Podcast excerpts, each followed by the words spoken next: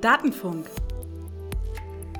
Der Podcast des Landesbeauftragten für den Datenschutz und die Informationsfreiheit Rheinland-Pfalz. Herzlich willkommen, hier ist der Datenfunk. Liebe Zuhörerinnen und Zuhörer, ich begrüße Sie ganz herzlich zur ersten Folge im Jahr 2021. Mein Name ist immer noch Philipp Richter. Ich wünsche Ihnen noch ein frohes neues Jahr, auch wenn es schon etwas spät dafür ist. Wir beginnen das Jahr, wir beginnen das Jahr thematisch mit dem Thema Informationsfreiheit und Transparenz. Das hat doch einen konkreten Anlass, denn zum Jahresbeginn ist in Rheinland-Pfalz eine neue Stufe des Landestransparenzgesetzes in Kraft getreten. Wir nehmen das aber zum Anlass, um etwas breiter über das Thema Informationsfreiheit und Transparenz zu sprechen. Und dafür habe ich zwei spannende und sehr kompetente Gäste im Studio.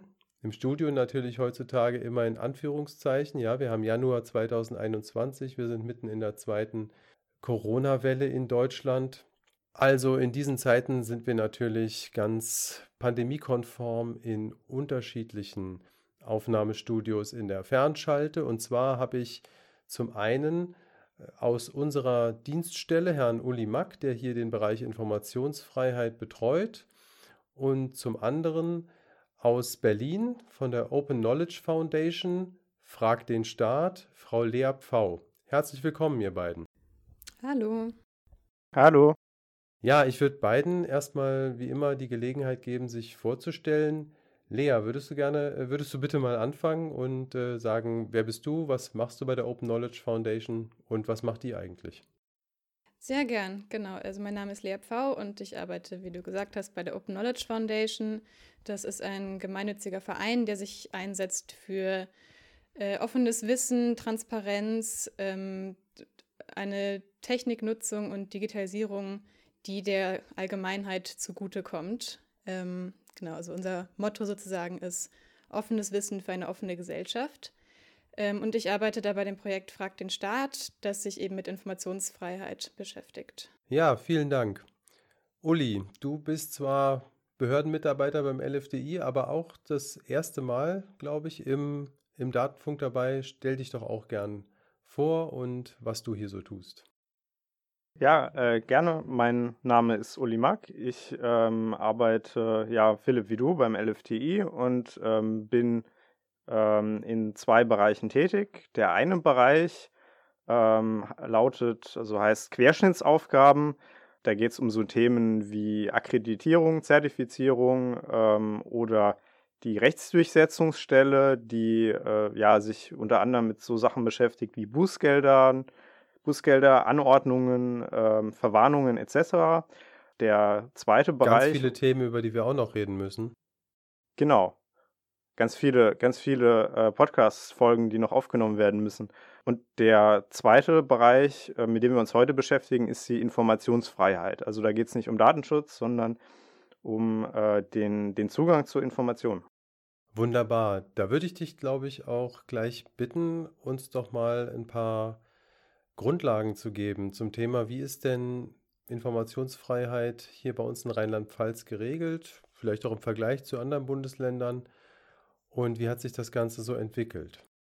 Ja, also wir ähm, hatten in, in Rheinland-Pfalz oder allgemeiner gesprochen auch in Deutschland nicht schon immer die Informationsfreiheit. Das ist ein vergleichsweise ähm, junger Gedanke. Also äh, ursprünglich war es so, wenn du eine ähm, Information vom Staat erhalten wolltest, dann, dann ging das nicht so einfach. Da bist du an eine Akte beispielsweise nur dann gekommen, wenn du äh, ein Beteiligter eines laufenden Verwaltungsverfahrens warst und wenn du ähm, der Behörde, die du angefragt hast, dargelegt hast, dass du ein rechtliches Interesse an diesen Unterlagen hast. Nur dann bist du an Informationen gekommen. Mhm. Und äh, das heißt, da gab es recht hohe Hürden. Ich als Bürger musste darlegen, dass ich äh, äh diese Voraussetzungen erfülle. Erst dann gab es die Information. Ähm, das äh, ja, hat man dann überdacht und ist äh, zu dem Ergebnis gekommen, dass äh, es ja eigentlich genau umgekehrt geregelt sein müsste.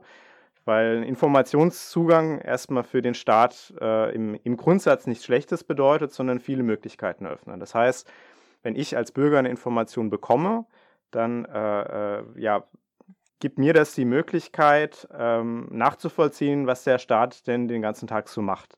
Wie der agiert, ich kann den Staat kontrollieren, ich kann mir eine Meinung bilden, ähm, ich kann nachvollziehen, was, ähm, äh, wie, wie staatliche Prozesse ablaufen. Das heißt, es ja, gibt auch eine gewisse Akzeptanz für den Staat, also viele gute Gründe zu sagen, nicht ich als Bürger muss, muss äh, äh, ja, ganz viele Voraussetzungen erfüllen. Nein, äh, es müsste eigentlich genau andersrum laufen. Das heißt, ich als Bürger sage erstmal nur, welche Informationen ich haben möchte. Dann bekomme ich diese Information im Grundsatz. Und wenn der Staat sagt, nein, diese Information kannst du aus, aus diesem oder jenem Grund nicht bekommen, dann muss der Staat sich darauf berufen. Und das ist der Grundgedanke der Informationsfreiheit. Also ein, ein voraussetzungsloser Anspruch auf auf Informationen, die beim Staat vorhanden sind. Und das, das muss ich aber beantragen, ne? Da sind wir jetzt bei der nächsten Frage. Ähm, da gibt es zwei Wege. Der erste Weg ist ähm, genau der Antrag. Ich stelle einen Antrag bei einer Behörde und sage, ich hätte gern folgende Information, über die ihr verfügt. Das ist die eine Möglichkeit. Die zweite Möglichkeit, die noch fortschrittlicher ist, ist die proaktive Veröffentlichung. Äh, proaktive Veröffentlichung heißt, ich habe ähm, ja, äh, eine ja, staatliche Portale, wie beispielsweise in Rheinland-Pfalz die Transparenzplattform, auf der Informationen veröffentlicht werden, ohne dass ein Antrag gestellt wird. Das hat natürlich den Vorteil, dass ich als Behördenmitarbeiter keine Anträge mehr bearbeiten muss, nicht mehr lange prüfen muss, was gebe ich raus, was gebe ich nicht raus, sondern ich prüfe das einmal, wenn ich eine Akte anlege. Ich ich prüfe also schon beim Anlegen einer Akte, ist das ein Betriebs- oder Geschäftsgeheimnis, äh, sind da Urheberrechte tangiert etc. Und habe die Arbeit nicht mehr, Anträge zu prüfen, sondern äh, ich habe gewisse automatisierte Abläufe und, und veröffentliche die Information, äh, ohne dass ich angefragt werde. Und für den Bürger hat das den Vorteil, der muss keinen Antrag mehr stellen der äh, äh, ruft die Information dann einfach äh, auf, auf dieser Website wie in Rheinland-Pfalz, wie gesagt, äh, die Transparenzplattform des Landes ab. Okay, also du hast ja jetzt schon gesagt, es gibt grundsätzlich diese zwei Wege zur staatlichen Information auf Antrag oder der Staat bietet das schon proaktiv an. Zur Transparenzplattform kommen wir ein bisschen später noch. Ich hätte noch eine, eine Rückfrage, eine Verständnisfrage zu dem Thema Antragstellung. Was, also ähm, erstmal, das muss ich bei der Behörde beantragen, von der ich was möchte. Das, das beantrage ich nicht irgendwie beim Staat, sondern schon bei einer konkreten Behörde, ne? Genau. In Rheinland-Pfalz ist das so geregelt, ähm, also in, in Rheinland-Pfalz, äh, wenn du in Rheinland-Pfalz äh, äh, ja, Informationen von einer Behörde haben möchtest, dann äh, äh, läuft ein solcher Antrag nach dem sogenannten Landestransparenzgesetz Rheinland-Pfalz und da kommt es darauf an, dass die, dass die Information, die du haben möchtest, bei der Behörde vorhanden ist, die du anfragst. Das heißt, ähm, es ist erstmal egal, wer über die Information verfügt oder wer die Information irgendwann mal generiert hat oder wo die herkommt oder wer dafür fachlich äh, zuständig ist, alles egal. Wichtig ist nur, dass die Information, die du haben willst, bei der Behörde ist, die du anfragst. Also die, die sogenannte transparenzpflichtige Stelle, die du, anhabst, äh, die du anfragst, muss über die Information verfügen. Wenn sie über die Information nicht verfügt, ist äh, sie nicht dazu verpflichtet, die Information für dich zu beschaffen. Okay. Und du hattest jetzt auch schon angesprochen, es gibt aber Gründe, aus denen so eine Behörde den Antrag auch ablehnen kann. Genau. Also ähm, wie gesagt, Transparenz ähm, und Offenheit sind erstmal, äh, ist erstmal ein guter Gedanke, ähm, führt zu äh, ja, einer viel besseren Teilhabe, ist also im Sinne der, der Demokratie. Aber ähm, wir wollen einen, einen transparenten Staat erreichen und wir wollen aber keinen gläsernen Staat erreichen. Das heißt, es gibt ähm, trotz Transparenz gute Gründe zu sagen, eine Information gebe ich gar nicht preis oder nur teilweise. Oder beispielsweise eine Information äh, gebe ich temporär nicht preis. Also beispielsweise Sicherheitsbelange, bei denen ich sage, das äh, kann, kann ich äh, nicht offenlegen, diese Information kann ich nicht offenlegen, weil hierdurch die öffentliche Sicherheit gefährdet würde. Oder äh, Drittbelange, ich nenne jetzt einfach mal die Beispiele Urheberrecht oder personenbezogene Daten Dritter oder Betriebs- und Geschäftsgeheimnisse. Das wären äh, so Gründe, aus, äh, die dazu führen können, dass eine Information ähm, nur teilweise oder gar nicht zur Verfügung gestellt wird. In Rheinland-Pfalz äh, nennt man das dann entgegenstehende Belange im Landestransparenzgesetz. Okay, das heißt also, ich, wenn ich jetzt was wissen möchte, muss ich erstmal eine Ahnung haben, bei welcher Behörde das liegen könnte. Manchmal habe ich das vielleicht, manchmal vielleicht nicht. Ich kann mir vorstellen, für den einen oder anderen Bürger ist es, obwohl das natürlich erstmal ein super Recht ist und äh, das klingt erstmal nach einem guten Zugang, möglicherweise trotzdem noch eine Hürde, so einen Antrag zu stellen und den Antrag so richtig zu stellen, dass die Behörde den dann auch äh, ordentlich bescheiden kann. Und ich glaube, an der Stelle kommt äh, Frag den Staat so ein bisschen ins Spiel, oder Lea? Ihr bietet da ziemlich viele Hilfestellungen an, glaube ich. Genau, da kommen wir ins Spiel. Ähm, also Frag den Staat ist auch eben so entstanden, dass unser Gründer Stefan Wehrmeier sich 2011 gedacht hat, ah, es gibt irgendwie dieses Gesetz, aber niemand kennt es und niemand weiß, wie es funktioniert. Und es gibt auch eigentlich total viele Informationen, die da bei Behörden rumliegen, die man sich alle mal anschauen könnte. Ist auch bestimmt was Spannendes dabei und hat dann eben Frag den Staat gegründet. Ähm, das ist heute jetzt, fungieren wir quasi so als, als Dreieck. Wir haben drei Hauptansatzpunkte. Zum einen die Website einfach, fragdenstaat.de, ähm, was eben eine Plattform ist, wo man einfacher Informationsfreiheitsanfragen stellen kann. Und dann haben wir zusätzlich dazu, führen wir selber Kampagnen durch und auch eigene journalistischen, journalistische Recherchen und Klagen. Ähm, und diese Website eben, die Plattform Fragt den Staat, verstehen wir so als, als Demokratieinfrastruktur, ähm, weil eben Informationsfreiheit auch irgendwie ein Grundrecht ist, das alle Menschen in Deutschland haben. Und das funktioniert eben so, dass man sich eine Behörde raussucht, wo man vermutet, dass die gewünschte Information liegt. Es ist natürlich nicht immer ganz einfach, irgendwie zu wissen, welche Behörde es ist. Ist es jetzt was Kommunales oder irgendwie auf Landesebene? Ähm, wobei da je nach Bundesland die Behörden auch verpflichtet sind, irgendwie Hilfestellung zu leisten und irgendwie das weiterzuleiten. Ähm, genau, und fragt den Staat, so hat dann eben die E-Mail-Adresse von der Behörde und leitet das alles direkt weiter. Und ich muss, wenn ich selber einen Antrag stelle, muss ich eigentlich nur kurz hinschreiben, irgendwie, was ist die Information, die ich haben will. Also ist es ein bestimmtes Dokument oder ein Datensatz oder alle Informationen zu einem Thema oder einem Vorfall und fragt den Staat, fügt dann noch so ein bisschen juristische Texte und Kram hinzu. Ähm, halt irgendwie steht dann noch dabei, dies ist ein Antrag nach dem zum Beispiel Landestransparenzgesetz Rheinland-Pfalz und die Frist zur Beantwortung sind nach Paragraph so und so, irgendwie dauert es so und so lange und irgendwie hier die Bearbeitungshinweise und bitte meine Daten nicht weitergeben und so weiter und so fort. Ähm, und das wird dann alles an die Behörde eben weitergeleitet und die Antworten und auch jeglicher Schriftverkehr, der dann zu dieser Anfrage folgt, wird alles auf Fragtstaat auch veröffentlicht. Das heißt, wenn eine andere Person dann irgendwie die gleiche Information haben will, muss sie nicht extra selber wieder einen Antrag stellen, sondern kann im Idealfall einfach den schon gestellten und hoffentlich positiv beantworteten ähm, die Anfrage sich anschauen. Ja, das habe ich sogar selbst schon mal miterlebt. Das fand ich wirklich äh, sehr gut. Also ich war mal am anderen Ende eines äh, Informationsfreiheitsantrages, nämlich über ein Verfahren, das wir geführt haben. Und ähm, dann konnte man, konnte ich wirklich dann auch selbst gucken, später in Frage, also die Anfrage kam über Frag den Staat, wir haben die beantwortet.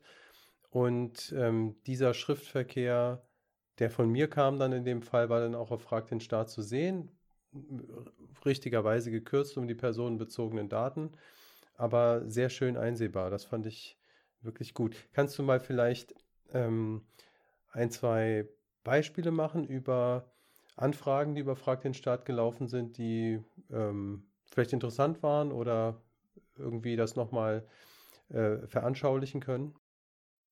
Ja, also grundsätzlich kann man eben alle Informationen anfragen, die es so gibt, mit eben den Ausnahmen, die Uli genannt hat.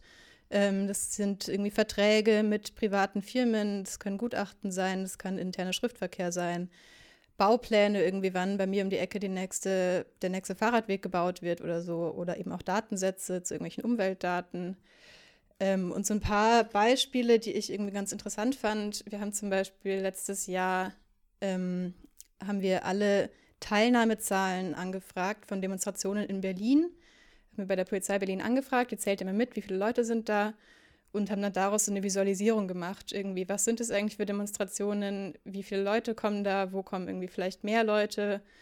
Ähm, und man sieht, man hat zum Beispiel eben gesehen, dass bei, bei so Klima- und Umweltdemos kamen immer viel mehr Leute, als angemeldet waren. Und aber irgendwie Pegida oder irgendwie AfD-Demos, die werden sehr oft angemeldet. Irgendwie jede, jede Woche fünf Stück oder so, aber da kommen total wenig Leute. Ähm, und sowas irgendwie kann man, kann man eben da ganz gut sehen. Ähm, was wir zum Beispiel auch rausgefunden haben, ist, dass zu Gutenberg, der ehemalige Bundesverteidigungsminister, falls ihr ihn noch kennt, ähm, ja, ist lang her, aber für genau, der hat für Wirecard lobbyiert. Ähm, und das heißt also interne irgendwie Vermerke und Stellungnahmen und so kann man zum Teil auch herausfinden. Ähm, aber das sind auch eben nicht, das sind jetzt nicht immer unbedingt die großen Steuergeheimnisse, die da bei der Informationsfreiheit rauskommen, sondern eben auch irgendwie viele kleine lokale Sachen. Also wie gesagt, irgendwie der Fahrradweg um die Ecke ja. und solche Dinge.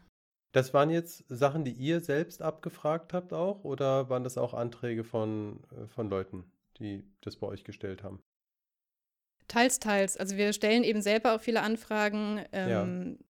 Also ihr nutzt, ihr nutzt euch auch selbst, um eben an Informationen zu kommen. Ist ja auch. Äh, genau, ja auch also um halt auch irgendwie ein bisschen diese Relevanz zu erklären, irgendwie, weil viele Leute, wenn sie das erste Mal hören, irgendwie, okay, ich kann jetzt Sachen anfragen, aber was interessiert mich eigentlich? Ähm, und deswegen betreiben wir eben selber auch Recherchen, um irgendwie so ein bisschen Anreiz zu geben, so schaut mal, das haben wir herausgefunden und das liegt da auch noch rum und irgendwie ist das nicht spannend, um ein bisschen eben das zu erklären, warum das so wichtig ist. Ja, so kommt man wahrscheinlich auch erst auf Ideen, was man noch abfragen könnte bei wem. Ja, Uli, diesen Monat äh, ist was Tolles passiert. Äh, das war auch der Anlass für die Sendung. Von dir aus dem Bereich äh, und auch vom Professor Kugelmann höre ich immer die Formulierung, die nächste Stufe des Transparenzgesetzes ist gezündet. Ähm, kannst du das äh, mal erklären, was da diesen Monat noch passiert ist? Ich habe auch vorhin, äh, vielleicht kannst du da noch kurz ausholen, vergessen äh, zu fragen. Äh, Rheinland-Pfalz ist, glaube ich, in der Entwicklung, was Transparenzgesetze angeht, nicht besonders weit hinten, sondern gehört eher zu den Vorreitern, oder? Genau. Also ähm, es gibt ja diese zwei Wege zum Informationszugang, einmal auf, auf Antrag und einmal ähm, proaktiv bei einem, einem Gesetz, das so eine proaktive Veröffentlichungspflicht vorsieht, also einem Informationsfreiheitsgesetz mit proaktiver Veröffentlichungspflicht, spricht man dann von einem Transparenzgesetz. Und Rheinland-Pfalz äh, war in Deutschland das erste Flächenland mit einem Transparenzgesetz, also ziemlich weit äh, vorne. Und äh, da sind wir auch sehr stolz drauf.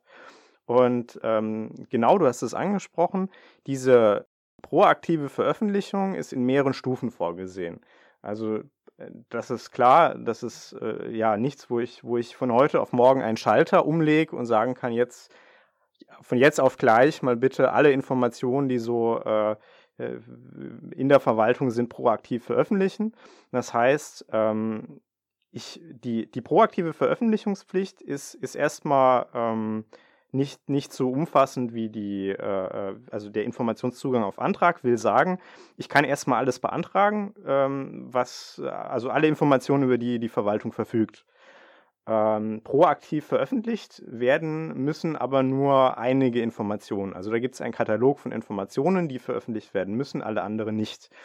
Und ähm, jetzt zu der Stufenpflicht. Ähm, es ist ähm, in, in, in, zeitlicher Hinsicht eine stufenweise Veröffentlichungspflicht vorgesehen. Das heißt, hm, die äh, proaktive Veröffentlichung rieselt sozusagen äh, von, von äh, äh, den, den obersten Landesbehörden beginnend nach unten durch. Die obersten Landesbehörden waren in der ersten Stufe mit dabei. Und äh, dann ging das immer so stufenweise mit nach unten zu den äh, oberen Landesbehörden. Und jetzt ab dem 1. Januar 2021 sind äh, alle transparenzpflichtigen Stellen proaktiv veröffentlichungspflichtig. Das heißt vor allem auch der gesamte kommunale Bereich.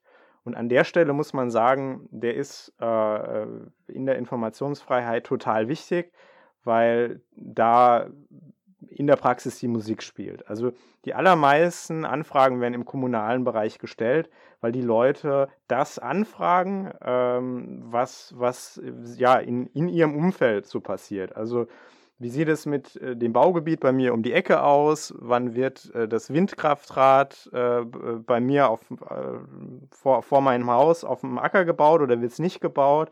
Was hat ähm, der Gemeinderat beschlossen? Das sind so die Fragen, die die Leute umtreibt, weniger das, was bei den obersten Landesbehörden passiert. Und dementsprechend ist natürlich auch besonders wichtig, dass diese Behörden proaktiv veröffentlichen, also Informationen bereitstellen, ohne dass ich als Bürger einen Antrag stellen muss. Okay, du hast ja jetzt gerade. Ich muss noch mal ganz. Ich muss, ja, Lea? Ich muss kurz einhaken, ähm, bevor es jetzt in, in, zu viel Selbstlob ausartet. Äh, es ist natürlich wahnsinnig schön, dass Rheinland-Pfalz dieses Transparenzgesetz hat in der Fortentwicklung sozusagen von Informationsfreiheitsgesetz. Ähm, allerdings gibt es da noch einige Punkte, die wir als Zivilgesellschaft, ähm, das ist ja meine, meine Rolle hier, glaube ich, heute, ähm, kritisieren würden. Also, dass einige äh, dass einige Stellen überhaupt nicht auskunftspflichtig sind, die Hochschulen zum Beispiel nur zum Teil, äh, die Kammern und der Rundfunk müssen keine Auskunft geben.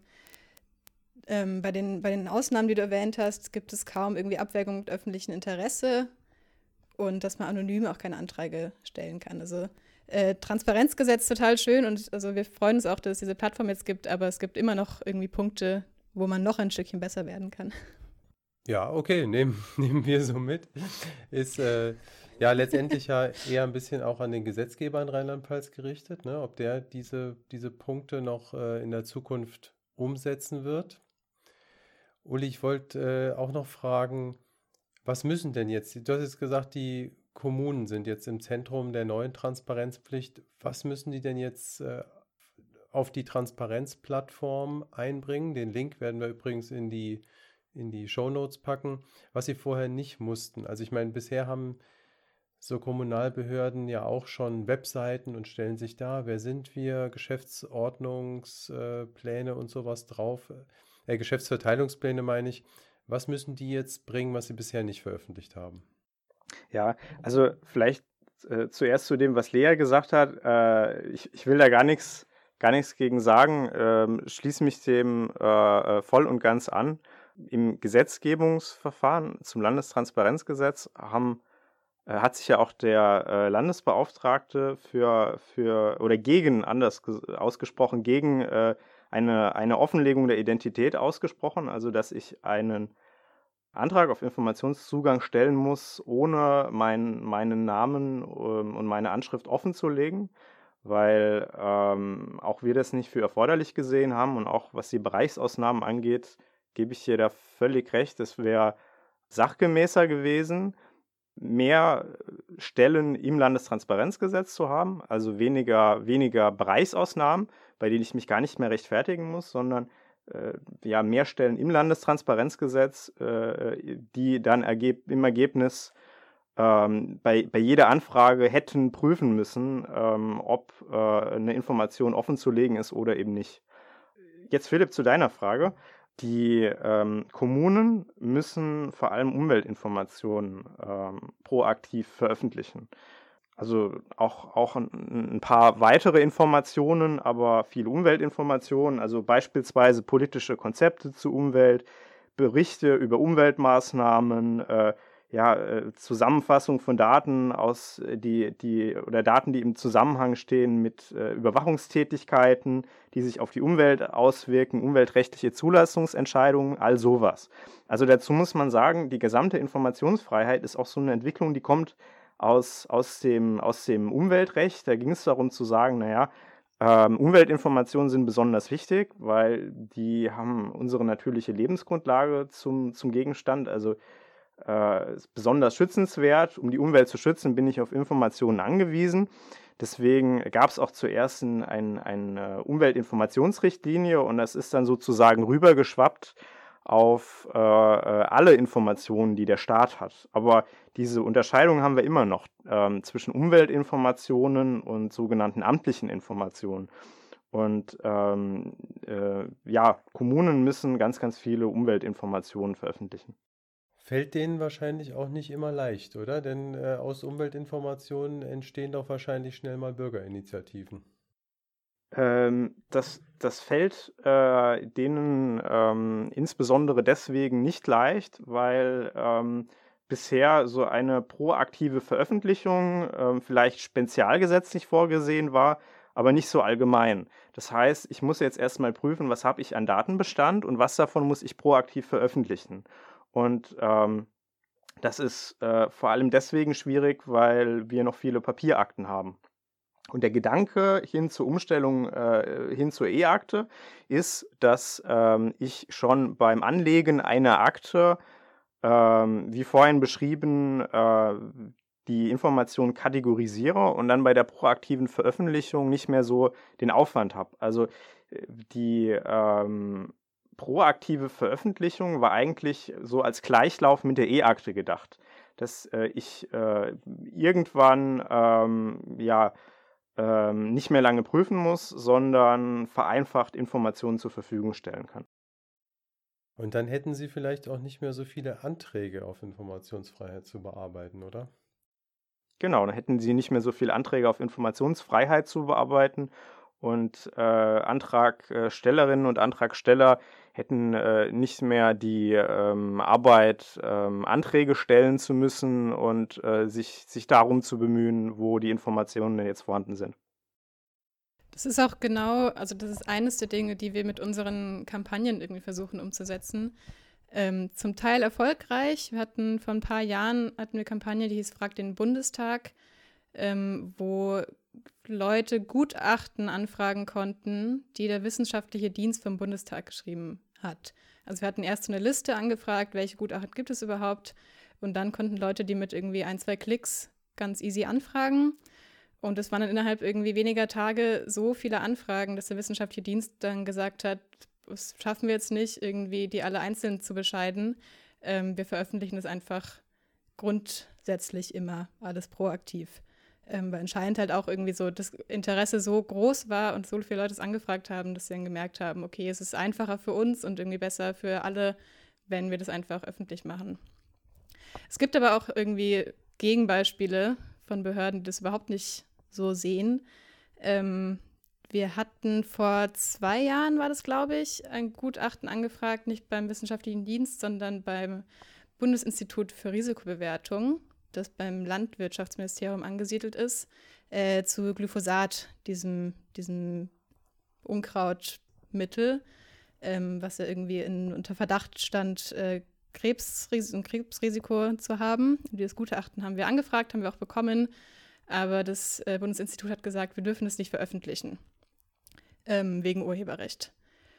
Und das fanden wir natürlich doof, haben es dann trotzdem veröffentlicht, irgendwie wurden verklagt, ging eine Weile hin und her und dann haben wir es auch irgendwie gedacht, irgendwie, es kann doch nicht sein, dass wir das hier nicht veröffentlichen dürfen.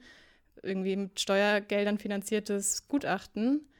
Ähm, und haben dann wieder eine Kampagne gestartet, ähm, dass andere Leute alle dieses gleiche Gutachten angefragt haben. Äh, innerhalb weniger Tage über 40.000 Anfragen, alle zu diesem einen Gutachten. Ähm, das Bundesinstitut hat aber nicht, das hat nicht so schön reagiert wie der wissenschaftliche Dienst damals, ähm, sondern sie haben es einfach selber noch schwerer gemacht. Anstatt das irgendwie einfach zu veröffentlichen, haben sie eine eigene Website gebaut, haben all diesen 40.000 Leuten einen eigenen Login gegeben mit Passwort, damit sie es quasi einmal anschauen durften, aber eben auch nicht runterladen, nicht veröffentlichen und so. Und haben im Endeffekt irgendwie viel mehr Geld dafür ausgegeben und Aufwand betrieben, dass es halt bloß nicht veröffentlicht wird. Und das ist halt irgendwie wo man sich denkt, okay, Ausnahmetatbestände sind oft berechtigt, aber wenn es irgendwie um Urheberrecht geht bei eben einem staatlich finanzierten Gutachten, ähm, da geht es nicht um irgendwie personenbezogene Daten oder um irgendwelche öffentliche Sicherheit. Es ist einfach nur irgendwie das Urheberrecht ein bisschen missbraucht worden, um Sachen möglichst geheim zu halten. Das hm. finde ich hm. unverständlich. Also, fragt den Staat äh, hilft nicht nur bei der Antragsbearbeitung, sondern arbeitet auch viel in Richtung proaktive Transparenz. Wie sind denn jetzt diese, diese beiden Komplexe, also Landesgesetz oder vielleicht auch Bundesgesetz äh, mit Transparenzplattform und fragt den Staat, sind das jetzt Konkurrenzprodukte oder greift das einigermaßen gut ineinander? Ich würde sagen, wir arbeiten daran, eigentlich uns selbst abzuschaffen. Also wir machen ja auch irgendwie ein bisschen Policy-Arbeit nebenher. In Berlin arbeiten wir zum Beispiel gerade daran, mit letztes Jahr ein Volks, letztes, vorletztes Jahr, die Zeit vergeht, ähm, wollten wir ein Transparenzgesetz per Volksentscheid einführen, ähm, dass eben auch in Berlin mehr Sachen proaktiv veröffentlicht werden müssen. Also wir arbeiten eigentlich daran, uns selber abzuschaffen und irgendwie dahin, dass man überhaupt keine Anträge mehr stellen muss, sondern eigentlich alles öffentlich, gut durchsuchbar, irgendwie mit Volltextsuche und maschinenlesbar und so weiter öffentlich einsehbar ist. Sind wir natürlich noch ein bisschen von entfernt. Ähm, wie, ges wie Uli gesagt hat, irgendwie die E-Akte muss auch erstmal kommen, damit es alles einfacher wird. Aber das ist eigentlich das, wo wir hinwollen. Ja, du hast ja auch vorhin durchblicken lassen, ihr seht euch erst als abgeschafft, wenn das Gesetz perfekt ist. Ne? Du hast ja noch ein paar Kritikpunkte angebracht, die dann noch nicht so vollständig sind aus eurer Sicht. Uli, wie siehst du das, das Verhältnis zwischen, insbesondere fragt den Staat, äh, gibt ja vielleicht auch noch andere Initiativen, die ich jetzt gerade nicht kenne, aber als bekannteste und den Transparenzgesetzen? Ähm, ja, Frag den Staat ist natürlich eine super Möglichkeit für ähm, Antragstellerinnen und Antragsteller ähm, einfach Anfragen zu stellen weil ich als, als Person, die vorher noch nie was mit einem Informationsfreiheitsgesetz zu tun hatte, die äh, ja an die Hand genommen werde. Das heißt, ähm, zum einen ähm, muss ich mich nicht groß im Gesetz einlesen, was ich nun beachten muss. Also es ist ja ein voraussetzungsloser Antrag. Es ist ein, ein, ein Antrag, äh, bei dem ich eigentlich verglichen mit so anderen Anträgen, die ich beim Staat stelle, eigentlich nicht so viel beachten muss. Aber ich muss mich ja doch in die Thematik einlesen. Und äh, da ist natürlich der große Vorteil bei Frag den Staat. Ich habe äh, einen, einen vorformulierten Antrag. Ich muss nur noch die Informationen einfügen. Ich habe ähm, die Kontaktmöglichkeiten aller öffentlichen Stellen hinterlegt, sprich die E-Mail-Adressen. Und wenn ich das will, kann ich meinen Antrag öffentlich stellen. Das heißt, wenn ich als angefragte Stelle ähm, die Frist äh, ja, überschreite, bewusst oder unbewusst, dann gibt es einen gewissen öffentlichen Druck, weil äh, das andere Menschen auch sehen, dass da jemand angefragt wurde, eine öffentliche Stelle angefragt wurde und die sich nicht an ähm, die Gesetze hält. Das heißt, für Antragsteller natürlich eine super Sache. Das klingt äh, fast schon harmonisch, zumindest aber irgendwie dialektisch. Also irgendwie eine Ergänzung oder eine Unterstützung sehe ich da auf jeden Fall. Ich würde euch ganz gern noch, äh, wir kommen so langsam zum Ende. Wenn ihr nicht sagt, ich habe irgendwas Wichtiges vergessen, ich würde euch gern noch fragen, ähm, was war denn, gab es also gab es besondere oder auffällige Anträge jetzt im letzten Jahr, dass man ja irgendwie, auch wenn das nicht das Einzige ist, was passiert ist, so als Corona-Jahr in Erinnerung haben wird, zumindest als erstes. Ich hoffe, äh, das Einzige, das so voll davon äh, in Anspruch genommen wird. Äh, hat, hat das die Situation mit der Corona-Pandemie, hat die sich bemerkbar gemacht im Bereich Informationsfreiheit oder ist da alles so weitergelaufen wie bisher. Uli, äh, was war da bei uns zu sehen? Also ich fand total interessant, dass die Anfragen, also die Informationsfreiheitsanfragen, genau das wiedergespiegelt oder genau die, die Verunsicherung der Leute wiedergespiegelt hat und genau das wiedergespiegelt hat, was was äh, die Bevölkerung zu dem Zeitpunkt wissen wollte. Also die Verunsicherung über die Datenlage, das waren ganz viele Anträge, die in die Richtung gingen, ähm, bitte, ähm, also beispielsweise an die Gesundheitsämter, bitte legt mal da, nach, nach welcher Art und Weise ihr berechnet. Was sind denn eure Berechnungsgrundlagen? Was denn, was, wie, wie genau ist denn jetzt der Inzidenzwert äh, definiert? Wie lau laufen denn die Übermittlungswege? ähm, wie viele Personen im Landkreis XY sind denn an Corona gestorben und wie viele sind mit Corona gestorben. Also die Leute waren verunsichert und ähm, haben selbst nachgefragt, um ähm, ja, sich eine, eine, einen besseren Überblick zu verschaffen. Und genau das ist ja Sinn und Zweck äh, eines, eines Informationsfreiheitsgesetzes, das zu ermöglichen. Und jetzt ganz konkret, vielleicht mal um eine Anfrage herauszupicken, eine Anfrage an eine Stadt, ähm, die auch über Frag den Staat lief, bei der ein Bürger ähm, die Stadt angefragt hat und gesagt hat, naja, ähm, wir ähm, hatten zu einem gewissen Zeitpunkt an einem gewissen Tag ähm, alle städtischen Plätze gesperrt. Also die Corona-Bekämpfungsverordnung sah vor, dass alle städtischen Plätze gesperrt wurden und geräumt wurden. Und am selben Tag gab es eine Fortbildungsveranstaltung der städtischen Feuerwehr und in der Mittagspause saßen alle äh, Feuerwehrbediensteten unter einem Pavillon und haben da gemeinsam ihre Mittagspause verbracht. Wie kann das denn sein, dass äh, zum, zum selben Zeitpunkt, wo alle Plätze durch äh, die Ordnungsämter geräumt werden, ähm, die städtischen Bediensteten in einer Fortbildungsveranstaltung eng auf eng unter einem Pavillon sitzen und da ihre Mittagspause verbringen? das war eine öffentliche Anfrage. Und ähm, die angefragte Stadt musste dann schließlich einräumen, ja, das, das war so nicht in Ordnung. Ähm, wir haben jetzt im Nachgang nochmal äh, auf die ähm, Regelungen hingewiesen, wir haben danach justiert. Ähm, und ja, der Antragsteller hat da viele unangenehme Fragen gestellt. Also er hat doch gefragt, wie, wie wäre das denn? Wie wäre das denn, wenn äh, jetzt ähm, eine äh, äh, Feuerwehr man ähm, ja positiv getestet wäre. Hättet ihr denn dann noch äh, ne, ne, äh, genug Feuerwehrleute? Ähm, was, was wäre denn, wenn die jetzt alle positiv getestet wären? Was würdet ihr denn dann machen? Also alles unangenehme Fragen. Und ähm, all das erzeugt natürlich so einen gewissen öffentlichen Druck, dass es zu, zu äh, genau solchen Verstößen nicht kommt, weil ich kann das sehen, dann kann ich anfragen und dann ist so eine Anfrage öffentlich. Gut. Ja, Lea, hat man bei euch auch ein bisschen äh, was gesehen, dass besondere Anfragen reinkamen, so wie, wie Uli das gerade erzählt hat, oder war alles wie immer? Nee, eigentlich ziemlich genauso, wie Uli erzählt hat. Ähm, also wir hatten auch vor allem März, April irgendwie doppelt bis dreimal so viele BesucherInnen wie sonst auf der Website und eben total viele Anfragen, wie, also darf, darf ich noch zu meinem Pferd in den Stall fahren, der irgendwie so und so viele Kilometer entfernt ist? Oder darf ich noch meine Großmutter in Polen besuchen? Ähm, was jetzt gar nicht unbedingt Anfragen nach Informationsfreiheitsgesetz sind, aber man merkt einfach, was für ein hohes Informationsbedürfnis und irgendwie so eine Unsicherheit die Leute hatten, weil halt anscheinend irgendwie vom, vom Staat das nicht klar genug kommuniziert wurde oder zumindest diese Leute nicht erreicht hat.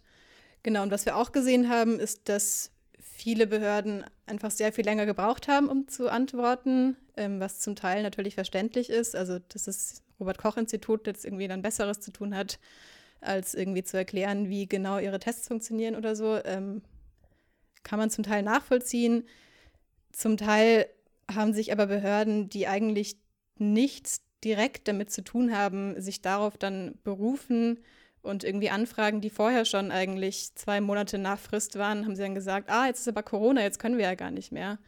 Wo wir dann irgendwie sagen, ja, okay, hättet aber irgendwie davor auch noch Zeit gehabt. Ähm, mhm. Also man, zum Teil ist es verständlich und natürlich ist es eine Belastung und Überforderung für die Behörden, so viel wie uns alle. Aber es ist halt eben auch kein Grund, um jetzt ähm, jegliche öffentliche Kontrolle und Informationsrechte zu ähm, entziehen den Leuten. Nee, das sicherlich nicht. Ja, ähm, habe ich noch irgendwas vergessen? Wollte irgendjemand noch, einer von euch beiden noch was äh, loswerden? Ich äh, ich kann, ich kann, ich kann vielleicht einen kurzen, einen kurzen Werbeblock noch machen. Ähm, Bitte. Also wie, ich habe ich hab schon gesagt, Frag den Staat will sich selber abschaffen. Es ist auch kein Geschäftsmodell dahinter. Wir sind irgendwie nahezu komplett spendenfinanziert. Ähm, ein paar kleinere ähm, Stiftungen und so geben auch noch was dazu, aber keine öffentlichen Gelder, kein Profit. Ähm, das heißt, wenn ihr, wenn ihr spenden wollt oder auch einfach mal vorbeischauen wollt und eine Anfrage selbst stellen wollt, tut das gerne. Ja, ähm, Link wird auf jeden Fall auch in unseren Shownotes sein. Ich würde sagen, dann komme ich zum Abschluss der heutigen Folge. Ich bedanke mich nochmal ganz herzlich bei euch beiden, Lea und Uli, dass ihr im virtuellen Datenfunkstudio wart. Sehr gerne. Gerne. Und dann sage ich das, was ich immer sage.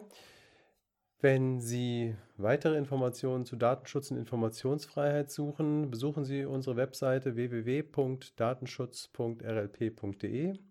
Falls Sie Feedback, Rückmeldungen zum Podcast-Programm sowohl inhaltlicher als auch formaler Natur haben, wenden Sie sich gern an uns unter poststelle.datenschutz.rlp.de. Ja, und dann hören Sie auch beim nächsten Mal wieder rein beim Datenfunk.